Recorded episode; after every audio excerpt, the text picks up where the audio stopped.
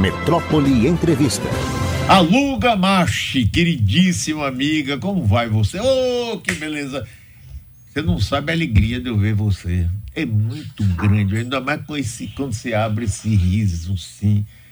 É, rapaz, a lua é uma energia danada essa sua, viu? Você, pra mim, você deixe, passa Deixe, assim, é bom deixar, deixe o coração mandar. Me conte, Alu, você continua aí neste planeta Terra ajudando muita gente pelo mundo afora. Como vai você, Alu? Ô Mário, da última vez que eu tive aí, estou passando um processo tão forte com a minha paranormalidade que você não pode nem imaginar. Eu tive uma fusão de perispíritos na minha mente e que chegou a alterar o tom da minha voz, alterar o sotaque que você está ouvindo aí agora, não é? Um processo fortíssimo. Este sotaque chama-se Síndrome do Sotaque Estrangeiro. Pessoas que passam por experiências muito fortes, ou em cirurgias, não é? Que entram em coma, que fazem aquela coisa pós-morte, ou que passam, como eu passei, não é? É como se é, tudo que já falamos em outras vidas e outros idiomas interfere nesse que estou vivendo aqui agora. A última vez que eu estive aí eu não tinha ainda não, não estava assim.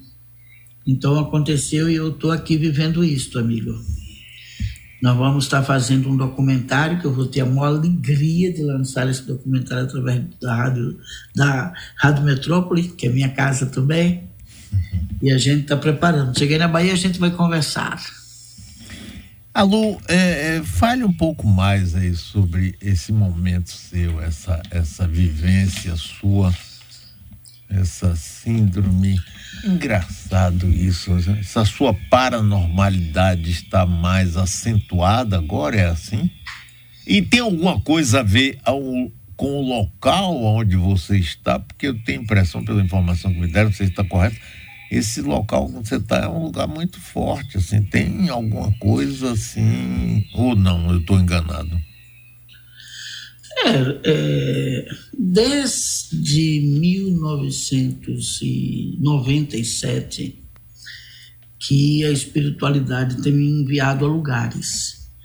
Né? Me diz assim, meu mentor me diz assim, vá a tal lugar, esteja lá tal dia, esteja lá tal hora, enfim tal ano, é tudo marcado. E, eu tenho ido, não é? E cada vez que fui a um lugar destes, que isso foi no mundo inteiro. Na Bahia eu tive em Bom Jesus da Lapa, tive Coroa Vermelha, o Brasil foi descoberto, tive em alguns lugares aí bem, bem fortes, energeticamente falando, na Bahia, não é?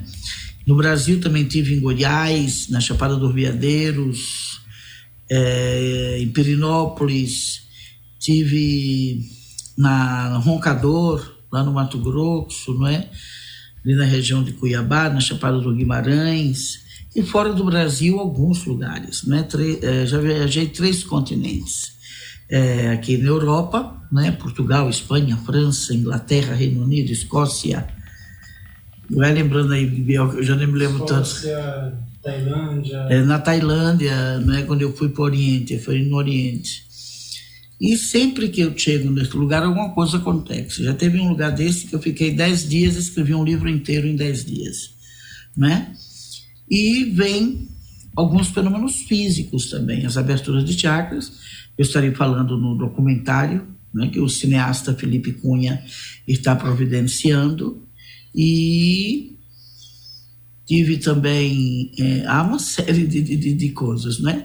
Uma delas, às vezes, muda a cor do meu olho, outras vezes. Agora foi é, esse foi uma coisa muito forte, foi um encontro mesmo de, de, de, de memórias onde eu vivi em diversos lugares.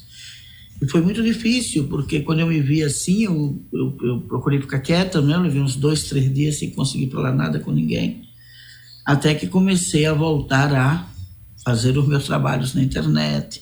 Expliquei às pessoas, elas receberam com muito carinho. Acho que até meu público já está acostumado. com as coisas que acontecem comigo. Porque na hora que eu estou fazendo o planeta oração, precisa marcar fazer um planeta oração na rádio, viu, Mar, viu Mário? Sim, estou te esperando. Eu me lembro, para me lembrar da época que eu orava aí com vocês também.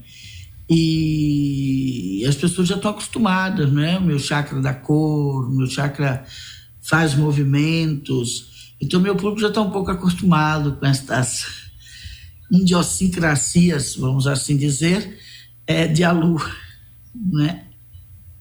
E é isso, amigo. É claro que os lugares que a espiritualidade sempre me manda são de um foco de força muito grande. Eu vim aqui peregrinar, estou terminando o meu trabalho de peregrinação, agora dia 14 de julho, e vieram umas 150 pessoas peregrinar comigo aqui. Né? Acredito que no próximo ano teremos muito mais gente, quem sabe a Rádio Metrópole não vem acompanhar isso também. É uma boa ideia. A gente levar essas notícias, é uma boa ideia. Eu né? acho. A gente levar essas notícias aí para essa Bahia que eu amo tanto e para essa Bahia que eu sei o quanto você a ama. Alu, fale um pouco sobre eh, o documentário. Eu fiquei curioso, quero saber quando é que, como é que ele está, quando é que ele, a gente vai poder ver e, gente, e, e, realmente você precisa estar tá mais presente aqui, porque todos nós, começando por mim aqui, todo mundo trabalha, os nossos ouvintes, já tem gente aqui se manifestando. Me ajudou, me ajudou, gosto, conheço da idade, metrópole, não sei o quê. Nós precisamos estar mais próximos, diga-lo. Então, é... é difícil a gente dizer quando um documentário ficará pronto, não é? Principalmente. Eu comecei isso, Mário, com a necessidade de dar uma satisfação, compartilhar com as pessoas as experiências que eu venho acumulando ao longo dos meus, nos últimos 40 anos da minha vida. Eu ia fazer uma coisa simples, não é? Para soltar mesmo no YouTube e tal. Porém, o cineasta, quando chegou, me fez ver, você não tinha o direito de fazer isso com sua história.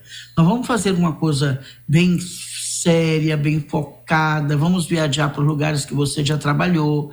Vamos conhecer pessoas que têm peso, não é, de informação na sociedade. Você trabalhou em lugares muito importantes, na Suíça e Portugal. Então você não pode fazer isso com sua história. E aí ele foi fazendo, fazendo, fazendo, fazendo e está já concluindo toda a parte de gravação. Ela agora está na pasta de edição e como é aquele nome, Gabriel? Pós-produção. Pós-produção, montagem. É, montagem, está nessa fase aí. Ele acredita que ainda este ano estará à disposição das pessoas, não é? Porque teve a pandemia. Quando nós começamos, assim que a gente começou, entrou a pandemia. Então, só isso atrasou dois anos, não é? De da gente continuar as filmagens, enfim. Mas o documentário é sobre realmente é, o, o a trajetória de um paranormal, nesta era eletromagnética que estamos atravessando. Eu acredito que é, as pessoas vão tomar mais consciência desse século eletromagnético que nós estamos vivendo daqui umas duas ou três décadas. Porque nós estamos vivendo agora o eletromagnetismo, não é? O eletromagnetismo audiovisual eu estou aqui na Espanha, estou falando com você na Bahia, do outro lado do mundo. É. Né? Eu estou aqui 8 horas da. Uh, você está aí 8 horas da manhã, eu estou aqui uma hora da tarde. Uhum. Enfim. É, então, mas é um momento extremamente importante da humanidade. É um momento em que o homem consegue olhar para a mente dele de uma forma tão próxima a ponto de desenvolver inteligência artificial. Né? Eu diria que a paranormalidade é uma inteligência é, natural. Então vai chegar um momento que a própria ciência, ao fazer a sua inteligência artificial, ela vai descobrir também o quanto um ser humano pode ser inteligente naturalmente, né? Utilizando outras áreas do cérebro, como aconteceu comigo. Então é isso que esse documentário quer mostrar uma inteligência natural através da inteligência artificial. Diga, Natália. Oi, Alu, bom dia. Tudo bem? É um prazer falar com você. Aqui tem algumas perguntas, mensagens de pessoas é, que estão felizes em te ver aqui, elogiando. Vicente, eh, Vicente Coni, ele diz: Bom dia. Como funciona a disciplina que leciona na Suíça, Anatomia do Corpo Sutil? Ele também tinha mandado uma outra mensagem. É, bom dia para a queridíssima amiga Alu. Acompanha desde 90, 1995. Amo ela. Amo ela. Um beijo, Vicente. Alô, eu perdi o som aqui. Oi, Alô, tá me ouvindo? Agora estou. Então, bom dia, pergunta... Vicente. Um abraço para você, querido. Também te amo. A pergunta dele se é... chegou a ouvir? Este... Alô? Pode falar, Lu. Esse curso eu já faço há 25 anos, não é? É através de uma escola de medicina natural e medicina homeopata na Suíça é, venho tentando, já fiz alguns cursos desses aqui no Brasil, mas agora que as pessoas estão se despertando mais para aprofundar neste, neste tema. A anatomia do corpo sutil fala exatamente das, da, de sentidos, não é? A espiritualidade fala há muito tempo que nós temos sete sentidos, não só cinco. E a ciência sempre nos combateu, nos chamando de charlatãs. Agora a própria ciência já está começando a descobrir, já tem matérias saindo, dizendo às pessoas a novidade deles, que nós temos sete sentidos.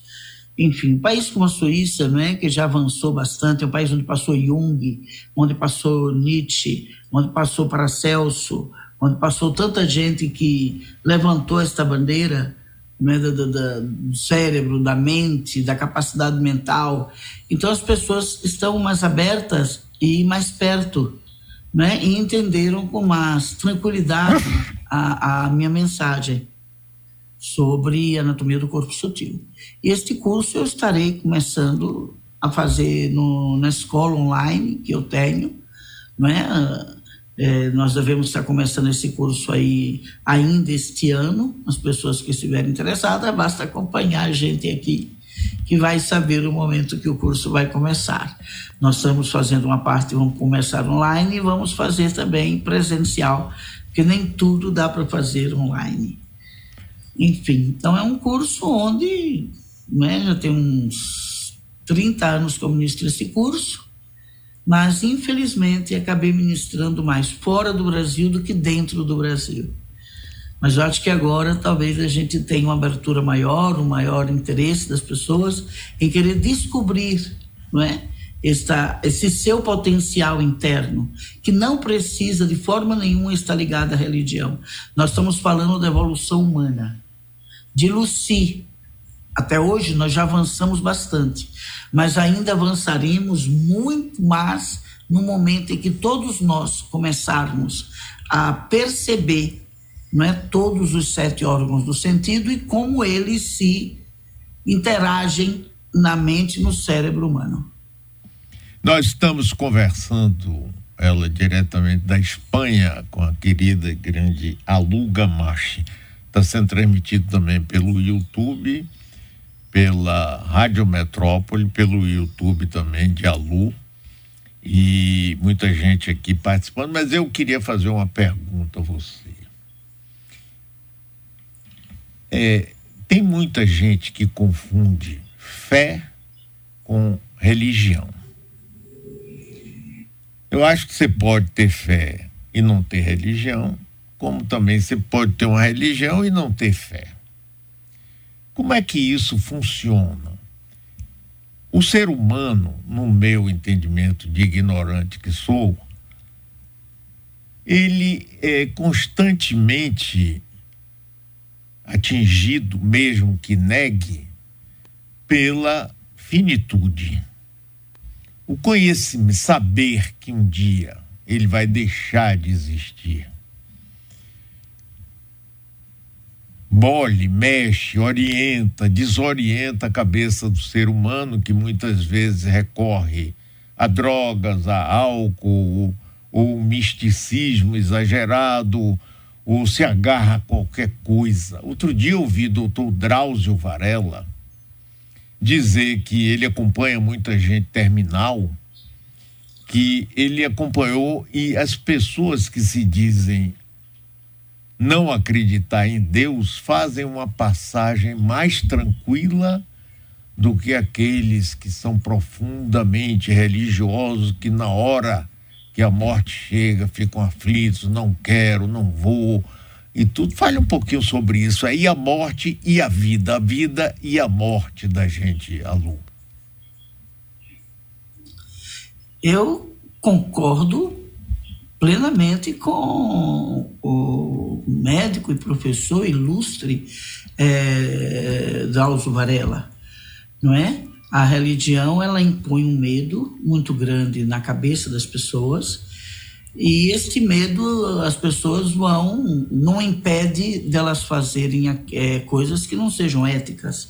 O medo nunca impediu, o medo nunca foi ferramenta de crescimento espiritual para ninguém, né? Então, na hora que é a morte, aquele medo vem e a pessoa começa a se lembrar de uma série de coisas que ela já fez é, durante a vida dela e vem aquilo, né? E agora onde é que eu vou? Vou para o inferno, vou para o purgatório e os meus karmas, o que, é que vai acontecer com meus karmas, não é? Enfim, e nesta hora é, tem um peso muito grande esta esta, essa questão, né? E eu concordo plenamente com você também no momento que a gente diz que tem pessoas que são religiosas e não têm fé. E tem gente que nem acredita em Deus, né? E tem um comportamento ético. Na minha casa, por exemplo, era assim: eu venho de uma casa de ateus, né? Meu avô era ateu, ele não não comungava, nós não fomos nem um pouco incentivados a desenvolver nenhuma religião. E eu cansei de ver meu avô dizer aos meus professores, a pessoas que ele gostaria que a gente crescesse tivesse boas virtudes, não por medo de ir para o inferno, não por medo de um Deus que fosse nos castigar, mas que nós optássemos por ser boas pessoas porque é ético. Ele dizia: quem tem filosofia não precisa ter religião. Eu fui amiga e sou amiga de muitos ateus até hoje. Né? E sei que, por exemplo, as pessoas confundem muito espiritualidade com religiosidade. Religião é, é uma coisa criada pelos homens, é um conjunto de dogmas de acordo com a cultura local. Não é? Se você ver o catolicismo da Bahia, é completamente diferente do catolicismo de São Paulo. É. é completamente diferente. Não é? Você vê o candomblé na Bahia, é completamente diferente do candomblé de São Paulo, do Rio de Janeiro. Se você vê o espiritismo na Bahia, você vai ver que é completamente diferente do espiritismo de outros estados do Brasil, enfim, não é? Principalmente completamente diferente do espiritismo da França, onde Allan Kardec esteve e tal. Por um acaso, essa escola na Suíça que eu trabalho é na mesma cidade que o Allan Kardec trabalhou. Ele Pestalozzi na cidade de Verdun-Leban. Eu passava para dar aula na, minha escola, na escola, passava todo dia na porta de onde Allan Kardec também trabalhou com Pestalozzi. E vi isso, é, como é que funciona, né? As coisas aqui no Brasil e outras coisas em outros lugares. Então, é, é, é, o que a gente precisa mesmo, Mário, é aprofundar no conhecimento espiritual, que muita gente confunde. Tem gente que fala assim, eu aprofundo no conhecimento espiritual, eu leio a Bíblia, eu leio é, livros espíritas, não, você lê livros religiosos. Não é? a, a, a, a espiritualidade não está. A espiritualidade está antes de religião. A espiritualidade tem a ver com a gênese espiritual do nosso planeta, não é? com a história espiritual do nosso planeta, que nenhuma religião tem interesse em publicar, em, em, em, popularizar este conhecimento. Você vê que todas as religiões são só conjuntos de rituais, não há estudo, não há aprofundamento, não é nenhum.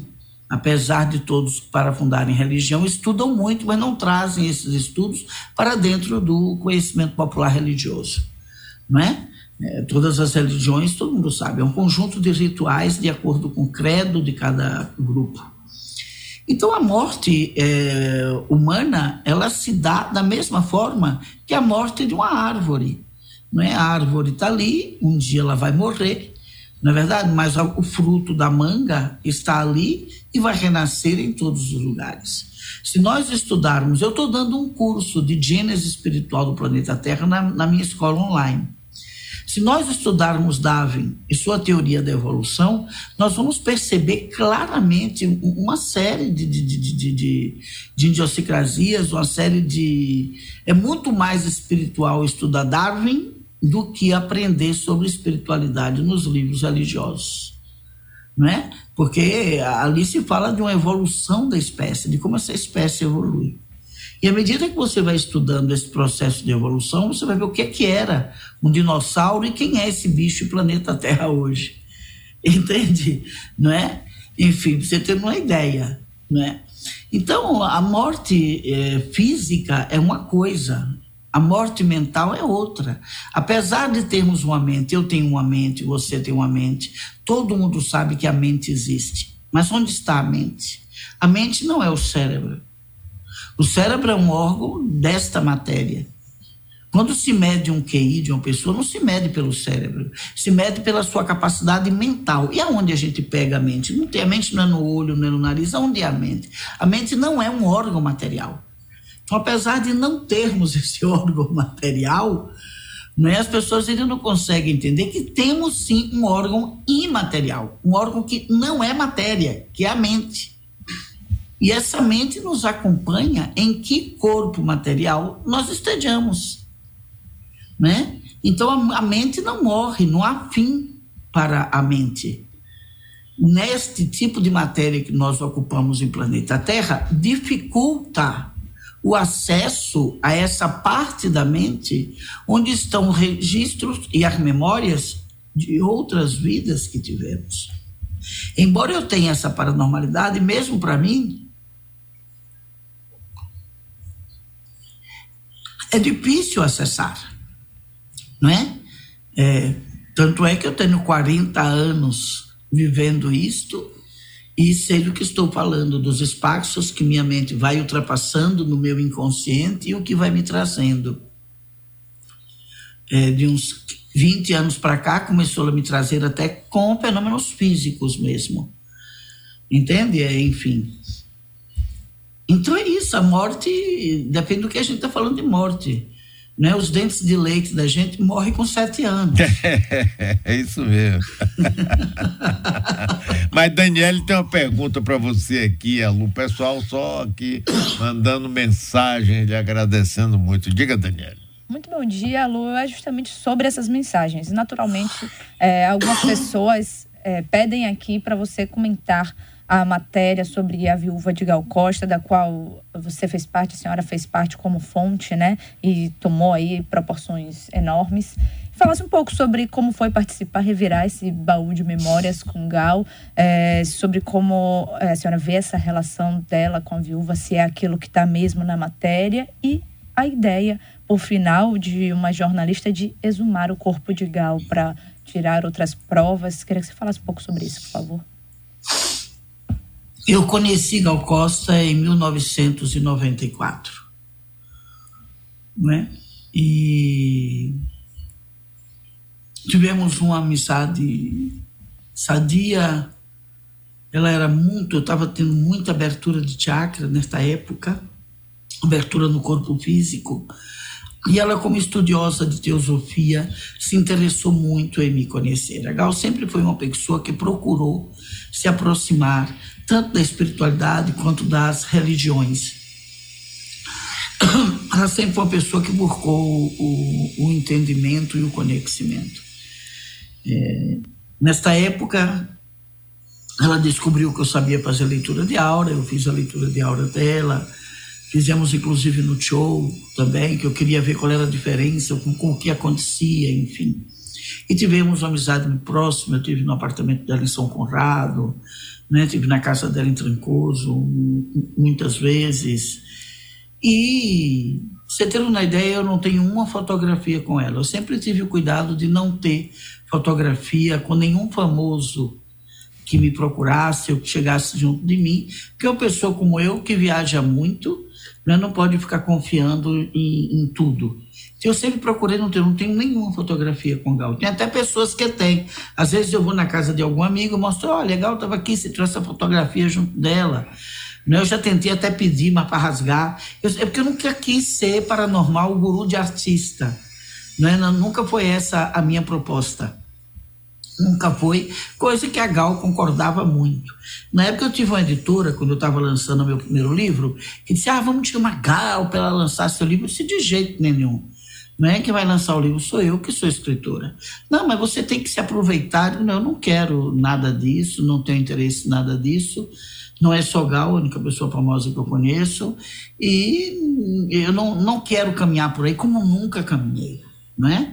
Eu tenho 40 anos trabalhando, 30 anos trabalhando no Brasil, fora do Brasil tenho 30 anos, e sempre tenho meus amigos, tenho as pessoas que conheço, um monte delas. Algumas estarão falando até no meu documentário, não porque são famosas, eu não preciso disso, eu sou uma pessoa que tenho quase 500 mil seguidores, né? temos um, uma audiência mensal de um milhão e meio de visualizações e cheguei a essa confiança das pessoas pela minha trajetória, pelos meus passos, pelo aquilo que eu construí, não é? E que acredito que a Rádio Metrópole sabe muito bem disso, porque eu comecei aí.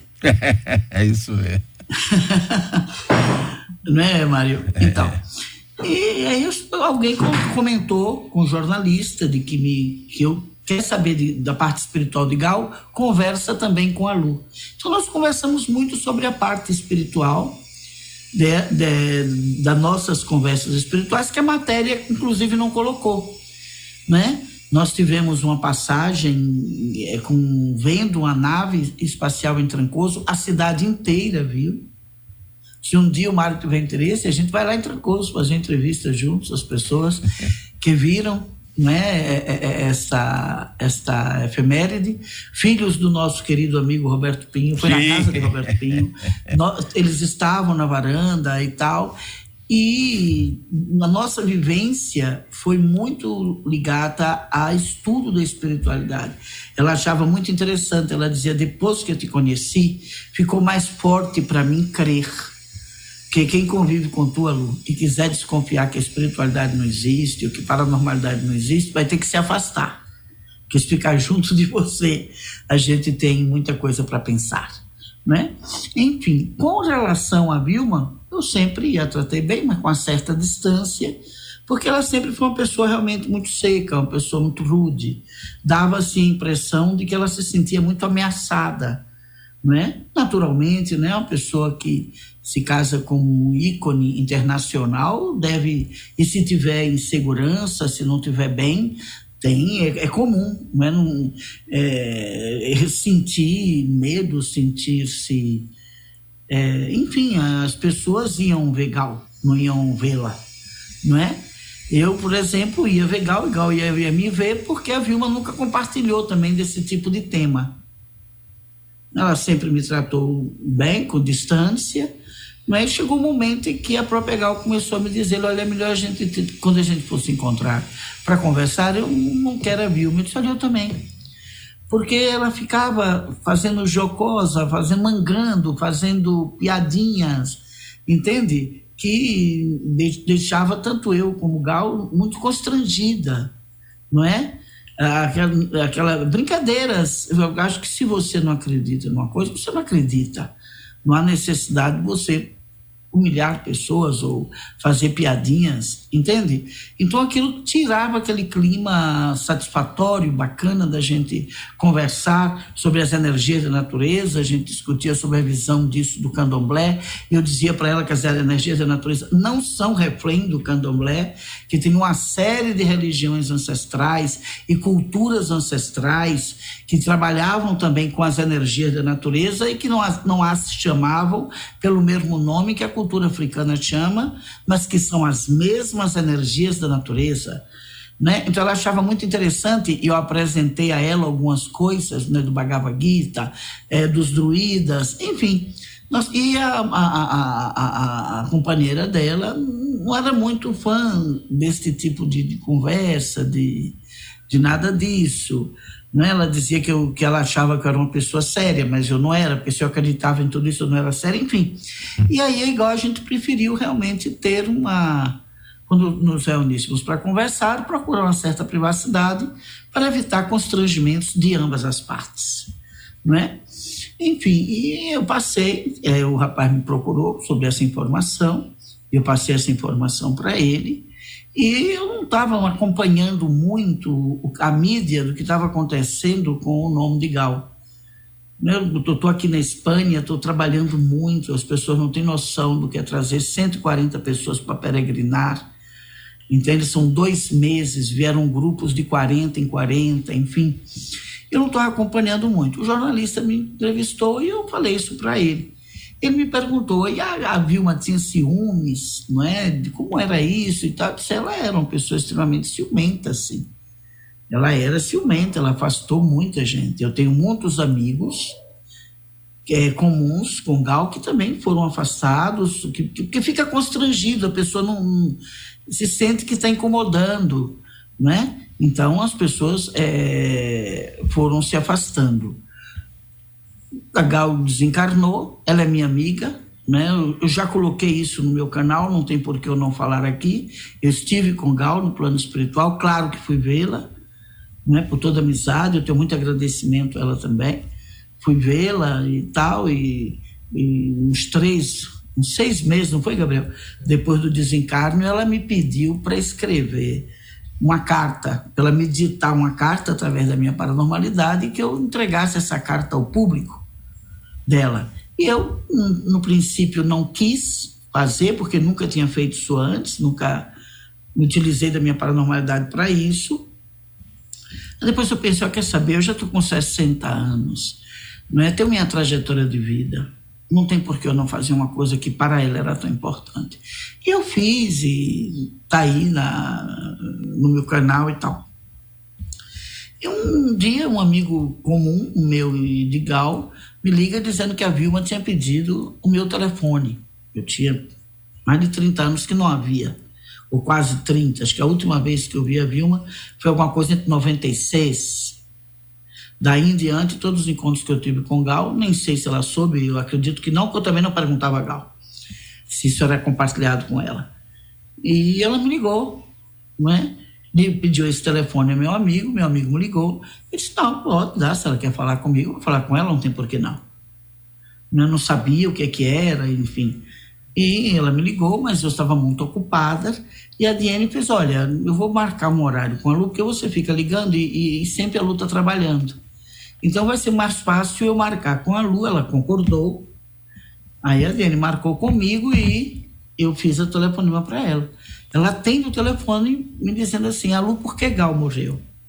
Se você não sabe, então tem que se fazer um, um procurar um, um, resultado disso, porque se você que estava do lado dela está ligando para perguntar a um espiritualista por que sua companheira morreu, ela estava no hospital, ela fez cirurgias, né? ela estava fazendo um, um tratamento, você não sabe do que ela morreu, ela começa a dizer que ela não queria morrer e tal, enfim. E eu fiquei ali aguardando, se ela está com esse sentimento, não é? acredito que ela vai tomar alguma atitude, vai procurar alguém. Um amigo comum ligou e disse: Olha, estão se falando aí em fazer exumação do cadáver da Gal. O que, que você acha disso? Aí eu pensei no telefonema da Vilma. Eu disse: ah, ela, se ela estava com dúvidas, não é? Naquele momento ali, naquela hora de aflição, ela enterrou, mas depois alguma coisa veio, se ela estava com dúvidas, ela deve é, eu achava que o amigo estava falando disso, que, por causa dessa conversa que eu tive com ela. Ele fez, não, não tem nada a ver com ela. Ela não quer fazer isso. Aí eu fiquei, eu não estou entendendo. Que ela ligou-me, não é? Enfim, ela continuou me ligando, mas aí ela, ela derivava muito, não é? Ela ligava e, e ficava que eu dissesse qual era a minha opinião porque a que Gal morreu. Alô, por que, que você acha que a Gal morreu? Eu disse, menina, como é que eu vou saber porque ela morreu? É, já estava na hora, não sei. Se você está com dúvida, eu já te, já te, disse qual é a minha opinião do que você deveria fazer. E ela ficava ligando sempre assim, é, querendo saber minha opinião. Não é? Aí eu comecei a perceber, será que ela está querendo ver o que é que eu estou dizendo para os amigos comuns do que é que Gal morreu? Eu comecei a achar estranho aquilo e cortei. Olha, cortei a ligação, falei para a Diene, né, se ela ligar, por favor, diga que eu estou ocupada, que eu nunca mais realmente falei com ela. Quando o rapaz da entrevista me ligou. Eu acho o seguinte, eu acho que Gal foi uma pessoa que teve uma vida muito reservada, né? Ela sempre procurou ter uma vida muito reservada. E pelo que a gente leu na matéria, não é? Muitas coisas estavam acontecendo com ela, mas ela não trazia isto para assim os amigos. Eu via que ela não era uma pessoa feliz. Qualquer pessoa que convivesse com ela, que conhecesse ela e olhar, quem convive comigo, se olhar nos meus olhos, eu estiver triste, eu estiver alegre, vai saber, né? E eu vi assim ela, mas enfim, é, uma vez a gente conversou e ela me falou do garoto, do menino que tinha e com, não é? Que tinha, tinha esse garoto que amava muito este filho, e, enfim. É, sobre se deve ou não exumar, acho que isso é uma questão que a justiça está aí. Eu acho que o papel da imprensa é trazer dados para serem averiguados, não é? Então, deixa de ser uma opinião minha, ou de José, ou de Maria, ou de quem quer que for, se esse procedimento é ou não necessário. Passa a ser uma questão da justiça, dos homens que estudaram essas letras para é, opinar e, e, e, decidir. Eu fico muito triste, assim, não é, de ver o quanto que ela realmente estava ali sofrendo, eu me comuniquei com outras pessoas que ficaram também muito tristes, não é? Do que estava acontecendo com ela. E quero chamar a atenção, acho que até por isso que eu resolvi estar aqui falando com vocês, chamar a atenção de todos os fãs da Gal Costa, de todos os fãs é, dos artistas, de todos os seguidores da rádio Metrópole, todos os seguidores de Aluga Mais, todos os seguidores de, de todas as pessoas, do público em geral. Esse tipo de coisa acontece porque as pessoas têm medo de escândalo, têm medo da opinião pública. Muitas vezes a opinião pública não espera, não dá um tempo, não é? E sacrifica um artista. Eu conheço uma série de artistas que, ao assumirem que eram gay, as novelas não chamaram mais para fazer papel, as pessoas ficaram desempregadas, porque o artista tem que ter uma vida igual a seus personagens. Enfim, então acho que está na hora, estamos aí em 2023, de todos nós darmos um salto maior na nossa consciência, não é? Porque o que aconteceu com a Cal é responsabilidade de todos nós. Responsabilidade, as pessoas ficam com medo de uma pessoa dessa fazer um escândalo na mídia e não conseguir mais trabalhar para sustentar seu filho, não conseguir mais trabalhar porque gosta de cantar, porque gosta de se apresentar, não é? é? É uma coisa bem séria, assim, o que as pessoas fazem com as pessoas públicas. É a mão que aplaude né, e a pedra que, que, que mata. Eu nunca quis ter aplausos. Sempre que as pessoas vêm, muita lua, bate palma para a lua, eu digo, olha, eu não tenho obrigação de te agradar, nem de você me agradar. Né? Um espiritualista não pode ficar esperando aplau, palmas, porque muita coisa a gente vai falar que as pessoas não vão gostar. Tem lives que eu faço que meus seguidores falam: ah, Lu, não fala isso, não gostei. E eu digo: eu vou falar aquilo que eu tiver que falar. Quem quiser vai acompanhar, vai acompanhar. Quem não quiser, não vai acompanhar. Não é? Mas nem a ditadura me botou mordaça, quanto mais outras coisas vão botar mordaça. Entende? Então eu, graças a Deus, sempre assumi minha vida para todo mundo não é quem quisesse me seguir, me seguia. Eu não tinha e não tenho, graças a Deus, fui muito treinada, né? espiritualista precisa ser treinado, para não ficar precisando de aplausos, de sempre as pessoas ficarem concordando com ele. É para a gente ter essa necessidade de agradar, de dizer coisas que agrade, não é? Ficar seduzindo, ficar. Então eu não tenho este problema, mas eu sei que o artista tem este problema. E muitas vezes eu vi da própria Gal isso. Se eu tomar algumas decisões na minha vida, eu sei que isso vai virar um escândalo. Eu tenho um filho pequeno. Então, é, eu acho que a viúva somos todos nós, não é? Que precisamos mudar também a nossa consciência, mudar também a nossa forma de ver as pessoas públicas, entende? Não querer ditar comportamento para elas, para poder compararmos suas músicas, não é? O que a gente quer de um artista é a sua voz, é a sua arte, não é a sua alma. E às vezes as pessoas querem ser dona da alma das pessoas públicas, como se elas fossem obrigadas, não é? A ser Jesus Cristo para a Igreja Católica também crucificar quando chegar lá a hora quem a interesse. Entende? Então, é, esse é o fruto disso aí. Uma pessoa que está vivendo uma relação tóxica não conseguiu mesmo sair, não é? Eu acho que a viúva, Mário, somos todos nós, é a minha opinião. Aluga Marche aqui conosco, que maravilha. Agora, Lu, eu quero puxar um outro ponto aqui. Meu querido e seu também, grande companheiro de vida, Roberto Pinho. Ele vira para mim com muita insistência. Eu, eu vou dar um exemplo, mas é para generalizar, dizendo que eu preciso me abrir para a espiritualidade, que eu sou fechado É, então eu pergunto a você, como é que as pessoas podem se abrir? O que é se abrir para a espiritualidade? Dizer, o que é que tem nessa fala de Roberto que joga assim com insistência comigo? Mas eu não quero falar de mim, eu quero que você fale da, da, da espiritualidade como uma coisa importante na vida das pessoas.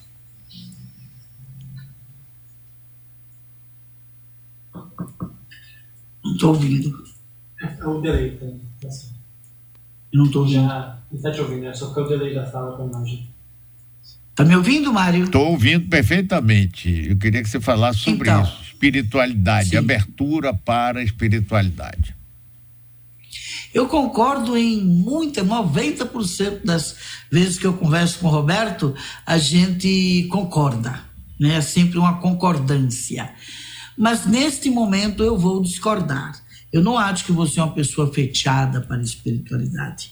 Você é uma pessoa que há 30 anos atrás deu voz a um espiritualista na tua rádio, duas horas semanais, não é? Enfim, eu morava em São Paulo, você pagava passagem para mandar me buscar. Enquanto podemos fazer isso, nós dois fizemos. Já vi você entrevistar muitas pessoas de diversas religiões, de diversos credos, e eu não acho que você seja uma pessoa fechada para a espiritualidade. Não tenho a sua intimidade contigo para saber se você é praticante de alguma religião. Não, não sou. Mas não. é isso. Às vezes as pessoas acham que você está dizendo é muito comum. É, já que a gente está falando de amigos famosos hoje, eu vou falar de um deles. O Gianfrancesco Guarnieri era muito meu amigo. Inclusive, ele fez uma contracapa de um livro meu que eu lancei aí no seu programa, né, Meditando com a Consciência Suprema. Um livro de tem uns 30 anos. Eu, eu falei sorteei esse livro aí na rádio. Eu me lembro. E então, ele era ateu, muito meu amigo, e um homem de uma espiritualidade imensa. Não é? Se abrir para a espiritualidade, na minha opinião, é a gente se abrir para conviver com todos os tipos de pessoas, conviver com todos os tipos de pensamentos, não é como você faz, não é? Um democrata é uma, um verdadeiro democrata é uma pessoa que está se abrindo para o que se chama de espiritualidade. Espiritualidade é respeito ao próximo. Espiritualidade é a gente procurar conduzir a nossa vida, não é? De uma forma mais ética, fazer o melhor que a gente pode e avançando nisso de, de ser melhor. Eu me vejo hoje, coisas que aconteceram comigo há 30 anos atrás, que eu agi de uma forma, que hoje eu agiria de uma forma completamente diferente. E aí eu vejo o meu crescimento espiritual de lá para cá pelas minhas ações. Como foi que eu reagi àquilo, como é que eu reagiria hoje. Não é? Então, espiritualidade é a gente estar aberto para o livre-arbítrio, é a gente estar aberto para o respeito ao próximo, e as coisas, o, o, resto vem neste corredor energético. À medida que a gente vai convivendo assim, desta forma, tem aí uma base de um certo amor. Né? Porque respeito e amor são sinônimos. E aí as coisas vão vindo. Né? talvez ele esteja se referindo a abrir para uma conexão espiritual.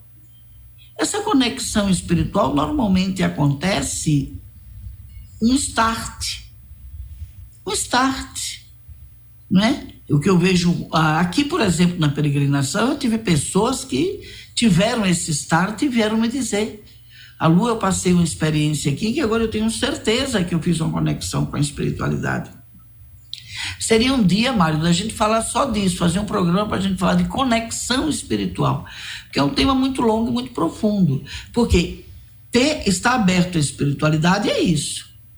Está né? é, escrito em todas as constituições dos países, está escrito lá na lei italiana, de onde essas constituições se, se assemelham, é o respeito ao próximo, é, é isso que está aberto para a espiritualidade né? deixar os dons do Espírito falar. O amor não é uma coisa mental, o amor é uma coisa espiritual. O amor que a gente tem pelos nossos filhos, o amor que a gente tem pelos nossos amigos. A gratidão, a gratidão não é uma coisa da matéria. Né? A gratidão não é suor, a gratidão não é sangue, não é urina. Né? A gratidão é um, é, é um dom do espírito. Então, sempre que somos gratos, como eu sou grata a ti, ao próprio Roberto, né, que a gente entra em contato com essa gratidão, a gente está entrando em contato com a nossa espiritualidade. Agora, fazer uma conexão com seres de outras dimensões, aí é só estudar, Mário, é um caminho muito mental, né? Um caminho muito racional. Nós sabemos que o Roberto, por exemplo, é um processamento mental, estudioso, profundo estudioso, e essas conexões, elas chegam muito mais pela luz do conhecimento né, do que pela luz dos rituais. A, a ilusão mora na consciência. Né? A partir do momento que você vê uma pessoa, que você emite uma opinião sobre ela sem conhecê-la, você está estabelecendo ali uma conexão com a ilusão. Tem é muita é, gente que está nos ótimo, rituais e entra naquilo ali, já sente alguma coisa, já começa a ilusão a entrar e acha até que fez uma conexão sem ser uma conexão. Né? Então, pela luz do conhecimento, a gente chega lá.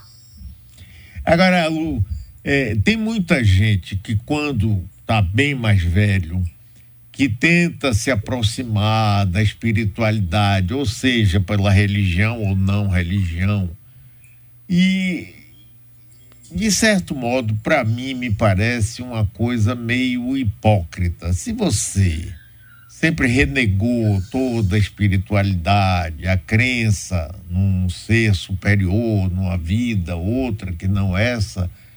Você agora está com medo de morrer e começa a dizer: não, ó, eu vou lá armar meu caminhozinho, quem sabe, não é? O que, que você acha disso? Mário, tem dois prismas para a gente poder observar essa questão. Esse prisma que você está observando, na minha opinião, ele é real e fidedigno. Tem muitas pessoas que o medo da morte vai lá, não é? Anda com fé eu vou, que a fé não costuma falhar. Quem sabe, não é? Quem sabe? Vou dar um jeitinho brasileiro aqui na morte. Enfim, eu acho que existe esse prisma hipócrita. Mas, mas tem um outro prisma também. Acho que quando estamos com mais idade, já vivemos muito, somos mais sábios, não é? Se tem uma coisa que nos dá uma dose de sabedoria é o tempo. E o tempo, quando chega à maturidade, faz com que a gente reveja é, as coisas de uma outra forma. Né? O que, que você pensa de um pai que a vida toda renegou um filho, mas que foi ficando mais velho e viu a bobagem que fez e abraçou esse filho de novo, de, de amor e alma? Será que este pai está sendo hipócrita? Não é? Enfim, então a, a, a, o exemplo para o filho é a mesma coisa. Às vezes o filho renegou o pai a vida inteira e, com um pouco de sabedoria, também foi começando a ver que não estava fazendo uma coisa boa. E aí resolveu abraçar esse pai. Não é? Se isso pode acontecer aqui no plano físico, imagina sobre o plano espiritual. Então, eu acho que existe aí as duas vertentes. Aquelas pessoas que realmente, através do medo, da culpa, né, estão procurando um, diminuir os juros, não sei o que, que elas pensam, né? Não, não, sou uma dessas pessoas. Eu já vejo espíritos desde os meus três anos de idade, entende? É, mas eu acredito também em pessoas que, ao atingir mais idade, ter mais maturidade, né, o ego está mais acalmado, faz com que as pessoas recuperem. É, tente outro caminho, né? Eu acredito que existem as duas coisas, Mário.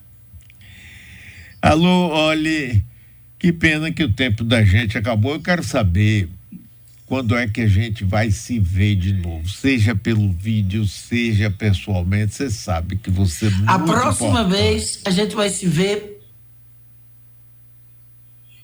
A próxima vez a gente vai se ver pessoalmente. Ah. Eu chego na Bahia aí começo de agosto e minha equipe de produção vai procurar a tua. Não tenho a menor dúvida disso. Pronto, já estamos todos aqui esperando.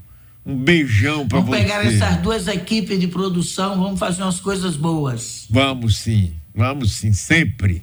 Um beijão para você, Alu. Um beijão, muito obrigado. Outro querido. Mais uma vez, obrigada. Um beijo essa rádio querida, minha Bahia amada. Que aonde eu vou, eu vou levando a Bahia comigo. Adoro você, Alu. Um beijão. Aluga Marche, grande figura, rapaz.